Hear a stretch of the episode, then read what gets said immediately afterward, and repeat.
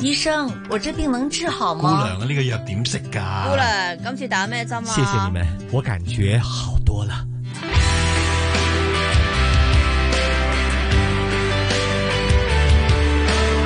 醫護從心出發，主持楊紫金，嘉賓主持關志康。好，來到上午的十一點三十八分，繼續是新紫荊廣場醫護重新出發。今天楊紫金還有 Jackie，我們一起來訪問是醫療輔助隊前參事，呃，也是部門的副首長、註冊護士劉廷亮先生。劉先生呢是很資深的一位呃醫療輔助隊的這個，哎係啊係啊這係啊這個嗯呃成員啦吓吓。嗯呃頭先話四十年前啊，個古仔要講翻去 到，也應該也是訓練了很多的呃，這個醫護人人士嚇，因為好多人咧要喺呢個醫療輔助隊做呢、個誒、呃、義工啦、啊、嚇、幫手即係去誒、嗯救助一啲誒傷患者嘅時候咧，係、嗯都係經經過經過阿劉生嘅手去培訓㗎，佢做好多劉生應該嘅培訓訓練過㗎，好多好啊多學生好啊多㗎。其實咧，我嚇哋都有好多誒志願嘅長官咧，嗯同埋一啲醫生護士咧，係一齊做呢個培訓嘅。係因為啲工作，因為佢哋唔係每日翻翻工都做呢樣嘢噶嘛。嗯如果你培訓得佢唔好咧，咁佢到時就嗰個服務嘅水準就做得唔好噶啦。係，其實講翻咧，如果係咁多年前已經加入咗醫療輔助隊咧，其實嗰陣時咧就即係好多古仔可以聽下喎，Jackie 嚇。係啊，好多係有啊冇啲大型嘅咁咩即係難啲民營嘅管理啊嗰啲係啊啊，咁都有大型事故啊參與嘅喎，劉生啊。譬如響誒八零年代咧，咁就有成兩萬幾個越南，頭咧叫做難民，後尾叫做船民，咁啊嗯就分批到香港。係，咁我記得我初時工作呢，就係負責管理一個船民營，就響亞皆老街。嗯，哇，亞皆咁啊老係街啊，嗰度船民營喺邊度位置啊？係咪喺嗰個？依家起咗屋啦，即係響平石村對面嗰度。哦哦哦哦，我知道啦，我知道啦，我知道啦哦，，嗰個誒兩層高嗰個好似軍營咁嘅地方嚇，但係當然之前響七零年代仲更加即係有啲咩天文號去嗰啲啦。咁嗯但係嗰個年代我就誒唔唔係好知道啦。咁但係響八零年代呢，你會見到佢分批嚟香港。咁譬如話啊，依家誒收到情報啦，嗯，有一有一隻船有一千人嚟，有千二人嚟。係，咁啊，香港政府呢，咁啊，將佢哋首首先呢，就安置響西環青州嗰、個、呃、地方做一個檢疫，咁啊、嗯睇下冇啲咩傳染病啊、頭虱啊。OK，搞掂咗之後呢，就要揾笪地方安置咗佢哋，就有一個叫做禁閉營，就咁我大哋型。甄選。咁我記得呢，由第一個亞皆老街呢，就做到第十二三個，嗰陣時就響誒、呃元朗嚇，白石。係。元朗嗰個叫石崗啦，白石係咁啊，白石唔知而家起 A 樓嗰 B 度啦啦，石崗即係軍營嗰個係啦嗰邊啦，咁係樣啊跟住呢，就深水埗就 A B 型啊，係，仲用到屯門啲工廠大廈，嗯咁即係由有一千人嚟，跟住將佢哋安排去到嗰啲咁嘅工廠大廈嚇、安排去嗰啲營地成立個醫療中心，咁、嗯係係。我哋要揾啲隊員去到青州哼，係幫手衛生署去做檢疫。係，跟住同衛生署啲醫生護士傾一傾，點樣喺嗰笪地方嗯點樣係方便因應嘅地形嚟成立一個廿四小時嘅醫務中心。其即係實都船民叫營裏做邊做一個醫務中心啊，其實呢個問題就係話佢班船民，譬如佢住咗喺度幾千人，嗯嗯你唔可以用救護車成日車佢去醫院睇睇醫生噶嘛。哦明白即明白係就嚴重嘅先去啦，係嘛？即係如果啊有咁啲你如即果係感冒頭暈身興係啊啦，咁咁即係樣，其實就即係係減輕咗香港嘅醫療嘅資源啊啦。嗯咁即係我由由七九年開始做醫院咧，我都未聽見過話誒、呃病床夠啊、人手足哦啊咁、對樣，即直到係現在都不一直都夠，唔夠。 一直都不咁夠。咁咁，所以咧，我就唔即係又唔可以將醫院嘅護士調派晒去啲十幾個船民營啊嘛，嗯三更制咁樣，咁不如最好啦，就揾啲醫療輔助隊，嗯佢哋學過誒、呃、醫療啊，學過急救啊，咁喺裏邊處理佢。哦嗯咁我記得初初嘅時間呢，佢哋因為冇乜實戰經驗，嗯譬如我哋話誒響一個誒、呃白石，咁我哋又響沙田區有 A、B、C、D 隊有二百個人，咁啊輪係流，每人早五晚嚇，咁啊每日就大約十一二個咁樣就按 rotation，即係輪流咁去就去嗰度去工作。嗯咁啊，元朗嘅，譬如響元朗，我哋亦都有隊員嗯嚇、啊譬如屯門都有，咁啊用呢、個咁四千幾人就咁樣輪下輪下嚟去做，咁啊當然有啲人會熟啲啦，有啲人冇咁熟。咁你幫佢睇病啊喺嗰度，誒、有醫生衞生署會派去嚇，係咁啊可能佢會派一個護士去，咁、嗯但係我哋每日譬如有成二三百個病人，咁探熱啊、派藥啊。嗯啲 B B 仔嘅處理啊、發燒啊，咁咪全部都係我哋啲醫療輔導嘅隊員係幫手做咯哦，嚇、即係你喺度翻工啊，住喺入邊噶。我我就用個電話控制住，哦嗰陣時就冇無線電話咁流行嘅，係咁啊用個 call 機。咁我係記得有一次去上堂，咁嗰個人問我：喂，你點解咁多電話嚟揾去揾你咁？ 咁咁真係佢啲隊員有啲冇咁多經驗啊，佢唔知點處理嘅，咁咪打啦俾佢。你你諗下由埋班喎。嗯即係 A、B、C、D 四個人都未做過嘅，跟住埋班嗱，你依家睇睇住個檔、啊嗯，咁樣有醫生嚟，你點做咁樣？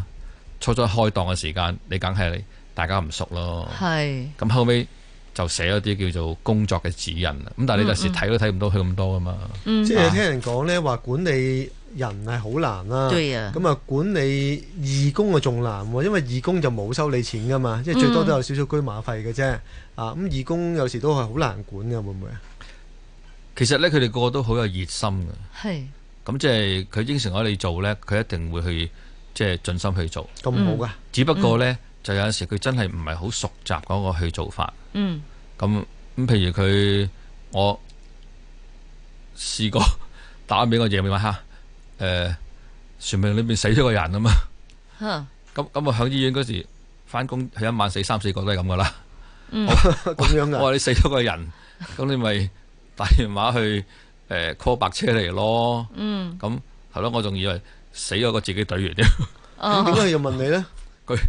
佢唔識啊嘛，沒有未做過經驗嗯啊嘛嘛，沒有經 驗。你想想，他們是所有的義工來的，就好像哎呀剛才呢，明我也聽劉先生明明明講家庭主婦啊，這些係譬如咪？我今日可能我夾都一夾係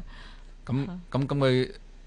阿甲佢識啫，咁啊係聽日佢嚟咗第二個阿月嚟啊嘛。即係變咗你哋嘅角色，哦係你哋個統籌同埋你哋嗰個叫管理嘅角色其實好重要嘅，因為你係啊哋管理嗰啲係即係啲叫做即係義工或者係啲臨時嗯嘅一啲職員啦，係啊，即係免費嘅職員咁嗯樣，就你變咗就要去帶領佢哋或者係幫到佢哋嗯去執行到佢職務喎。咁所以呢，我哋初初開始嘅時間呢，就發覺好多埋身嘅問題都去咗去咗我嗰度。咁後尾呢，我哋就啊嘗試睇下會唔會響一啲船民營裏邊揀一啲人呢，可以翻九五時間，佢嗯係嗯可能一個禮拜可能翻三四天，翻得長啲嘅，我哋 appoint 佢，即係委任佢做管理。咁啊，先問咗佢先，即係自己人管下自己啊人。咁啊，佢搞唔掂啊，先問我，咁樣先先係搞得掂啊嘅啫。但嗰陣時你嗰啲越南船民佢都係講越南話噶啦，咁你哋溝通有冇問 題？我識得個不漏洞拉，我真係擔心哦佢當中呢，都有好多人曉得講呢、個誒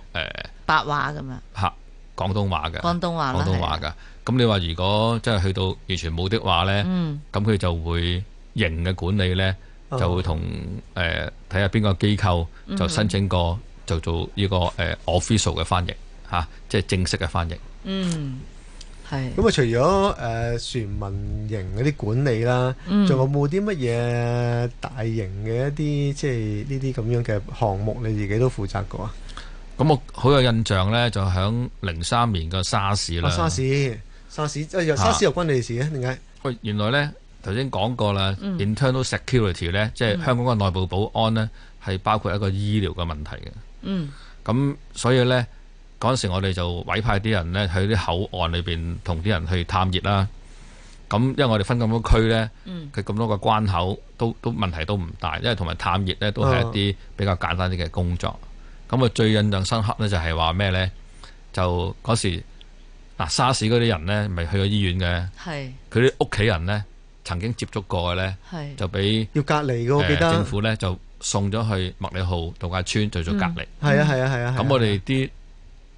隊員呢，就要喺個隔離營裏邊呢，就幫手照顧佢哋。哇哦咁啊，去誒探熱啊。，咁咁如果係喂點樣揾義工去做啊？嗰啲應該啲義嗱工真唔想係做我啊頭頭都都發覺都有困難。第一我諗住死火啦，點搞咧咁樣？係啦尤其是我哋嘅工作咧，咁危險， 仲有譬如啲救護車運送一啲疑似嘅病人去睇醫生，嗯，譬如喺個隔離營裏邊，咦你發燒喎、係誒、你有咳喎、咁、個醫生話：咦，呢、個都係唔係幾妥當啦？不如去嗯瑪嘉烈啦。嗯咁你揾架救護車去運佢。咁你知啦，架救護車有閂埋道門係啊，最多咪開窗，咁啊韞住喺度，咁啊同一個疑似病人喎、咁啲嗯會唔會唔去呢？咁我我嗰時都死火啦，咁啊叫啲隊員去啊，原來呢，唔知係咪我後尾發覺呢，就係我哋以前嘅訓練好。嚇佢未曾有呢啲傳染病嘅時間呢，我哋已經即係教佢哋呢一啲基本嘅誒、呃戴手套啊、係誒、隔離衣啊，嗯譬如誒、呃口罩啊，點樣去誒、呃、處理啲傳染病啊。因為嗯我哋啲訓練課程呢，除咗急救之外呢，係仲有啲係處理傳染病。嗯係咁原來呢，即係感染控制嚇喺，預先之前嘅訓練嗯係好緊要㗎。嗯你教咗佢呢啲咁嘅嘢呢，咁佢不嬲都，譬如我哋平時誒、呃一啲誒、呃比賽啊，平時嘅工作啊，都有做過下。咁、你到時叫佢做呢啲呢，佢都唔緊要嘅喎。係咁我記得嗰時仲有一個項目呢，就係、要派啲人呢去啲特定嘅診所，嗯嗰啲就係話衛生署開咗有八間，我我記得就指定嘅就係話，如果你哋邊個覺得自己可能有沙士嘅，你可以去嗰個睇醫生。嗯啊，咁我哋就每日呢，譬如每間診所揾四個人，啊四百三十嗯 二，啊 OK 喎，都俾你啲揾人到啊肯！去啊，哇即嗯係哇，嗰個真是很有愛心，對嗰、個誒、呃部門嘅承諾啊，嗯對市民個服務嘅熱心呢，咁咁我喺呢一度我深深體會到我哋嗯啲志願人士，是嚇作為佢部門首長很感動嘅，佢佢佢冇個心呢，佢佢唔會走嚟做做醫療輔助隊。點樣凝聚佢哋呢啲心㗎？其實做咗咁耐，應該有啲心得係嘛？其實我哋誒啲志願部隊呢，好多都係有一啲叫做初級啊、中級啊，嗯咁啊升到隊隊長啊，係咁啊跟住可以做啲分區嘅指揮啊， 嗯咁一路路嘅職級即係會上，即係件制服呢，即係可以講越嚟越靚啊！ 係啊。好靚嘅，你本身套制服都有多粒星係但咪？係係咪改過好多次㗎啦？誒呃咁最近嗰次都改咗成係十幾年㗎啦，都啊係嚇係咁但係誒、呃即係佢哋發覺，即係如果我誒、呃考試考得好，有得升級，咁、跟住個功績好嘅，咁即係都都響着制服嘅時間都表現到出嚟啦。咁、加埋咧誒。呃我哋每年都有啲叫做優秀嘅隊員嘅，譬如係佢分區就話啊，你當值最多啊，你訓練最多啊，嗯，咁譬如話比賽嘅時間，你係半軍隊啊，有啲係係誒呃十連冠啊咁樣。咁、嗯我嗰時見嗰啲隊員噶，誒、得唔到半軍咁啊，可以攬住喊啊，咁哦，嗯啊相當之重視係呢個所謂做得好唔好啊咁樣。嗯哼咁同埋我哋香港政府都好嘅，就每年呢都會有啲獎賞俾啲誒志願者嘅，譬係如有一啲叫做話誒、榮譽獎章啊。係或者叫做太平紳士啊，嗯係或者叫做咩童子經啊，咁咁我哋都都有獎賞一啲出色嘅隊員。嗯。新紫金廣場，你的生活資訊廣場。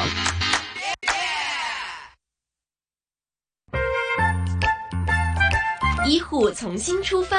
我们一起跟你学，你学，你学。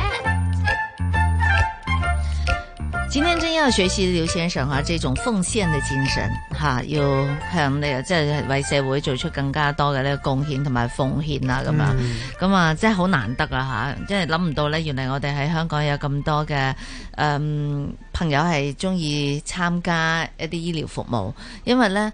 嗯，其實我都好中意為社會做一啲服務，但係呢，我一定唔敢去做醫療服務。點解咧？因為例如即係突然間有一啲燒傷啊，或者係一啲流血嘅病人，你又需要去做護理嘅時候，跟自己我我就我覺得我即係做我唔我成咗嚟啊負嘛擔啊，係啊係，啊即係擔心成為一心理壓力啊見到好嚇見到血又會驚啊咁樣。嗯，但係我會參加其他嘅 服務嘅，有其他嘅辦法回饋呢個社會嚇。只要你有顆心就得㗎啦。咁如果係想參加做呢個醫療輔導輔助隊嘅，即係想加入呢個行列嘅話，去服務市民嘅話，其實可以點樣做嘅咧，劉生？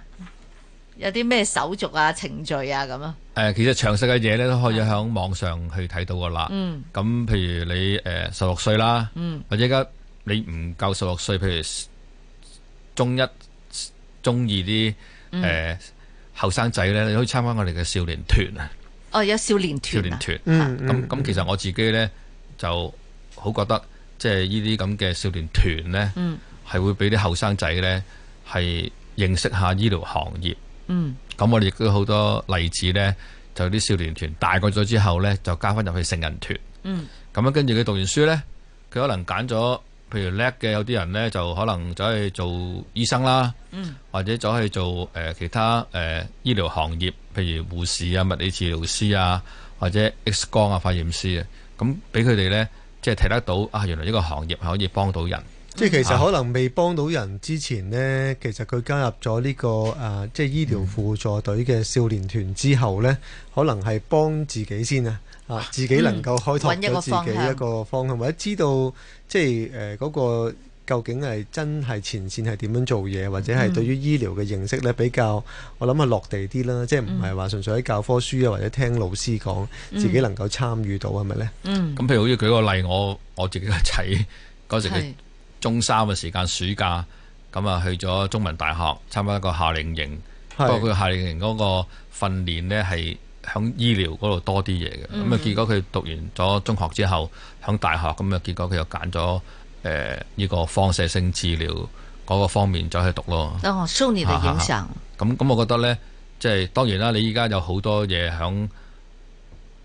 少年團嗰度面都可以學到一啲紀律啦。咁但係我覺得呢，如果你學到一啲醫療嘅嘢，嗯嗯嗯而令至到你影響到你第二時係可以加入呢個行列，我諗唔淨止對自己好啦，嗯同埋對個社會都好啊。因為我知道依家啲醫療行業都係成日都唔夠人啊嘛。对对，所以呢，刘先生在退休之后呢，仍然是有参与一些呃这方面的工作的。吓，你而家退而不休喎、仲有好多嘢搞喎，我知道你係而啊家都㗎喺國內都好多呢個即係項目去幫手係嘛？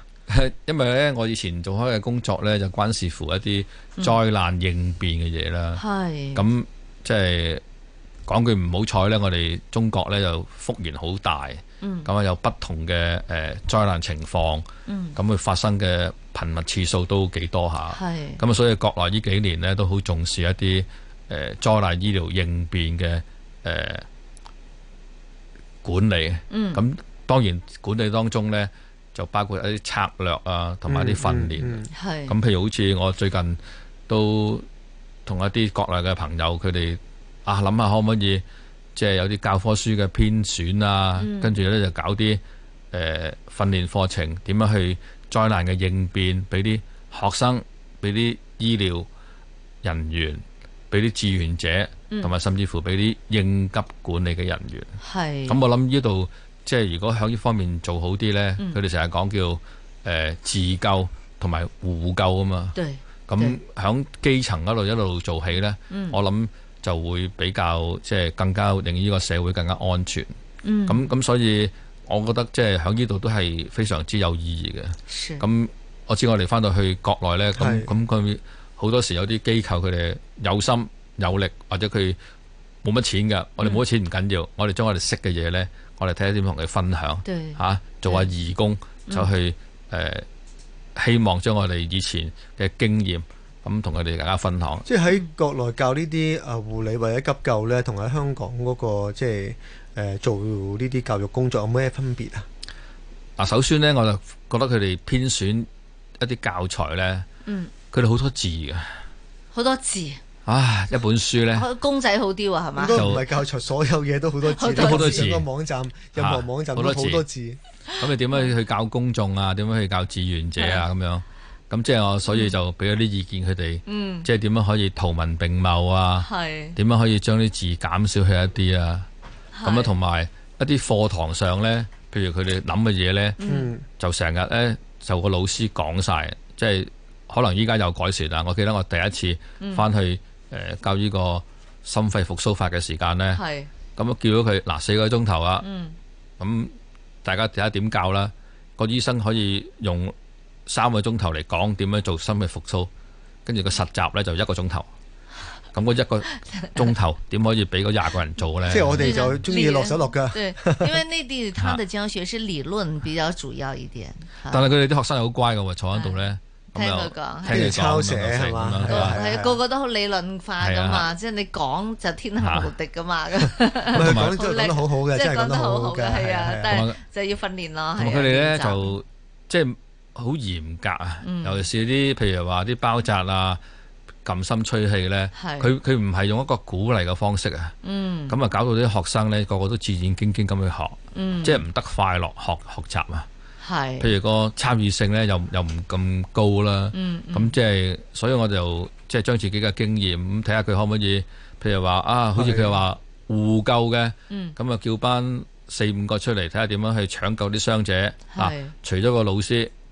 睇住之外，啲評分紙呢，每個學生都揸住喺度。嗯剔住佢啊，邊一步做得唔好，邊一步做得唔好，咁變咗可以成班人都可以嗯有呢個參與啊嘛。咁原來佢哋冇呢啲咁嘅諗法。就是互動教學啊哈，互動教學讓大家可以更加的吸收，嗯那很好啊。那劉先生呢就可以把自己的經驗帶到內地去嗯嗯哈嗯，可以令更多的人可以接觸到，說嗯你去做這個輔輔助隊嘅時候呢，其實有啲乜要學到啦，嗯嗯係嗯更加嗯專業化啦，係。咁啊，多謝劉生今日係嚟到同我哋分享嘅係醫好療多謝晒輔助隊前參事，亦都部門副首長啊、註冊護士劉庭良先生嘅。咁亦都多謝 Jackie 啦，每個星期 多謝你。每逢星期二都會出現在這裡哈，也給我們帶來很多的嘉賓。也希望聽眾朋友們呢，可以通過醫護重新出發這個環節，可以了解到更多的醫療資訊。每逢星期二呢，都是新紫荊廣場的健康日。誒、我哋全身都需要健康，我哋精神更加需要健康嘅，所以希望可以有更多的資訊可以帶給大家。也謝謝聽眾朋友們今天的收聽了，約定大家明天上午九點半再見。明天我們來學習語言，明天要學習英文，所以不要錯過了。明天見，拜拜。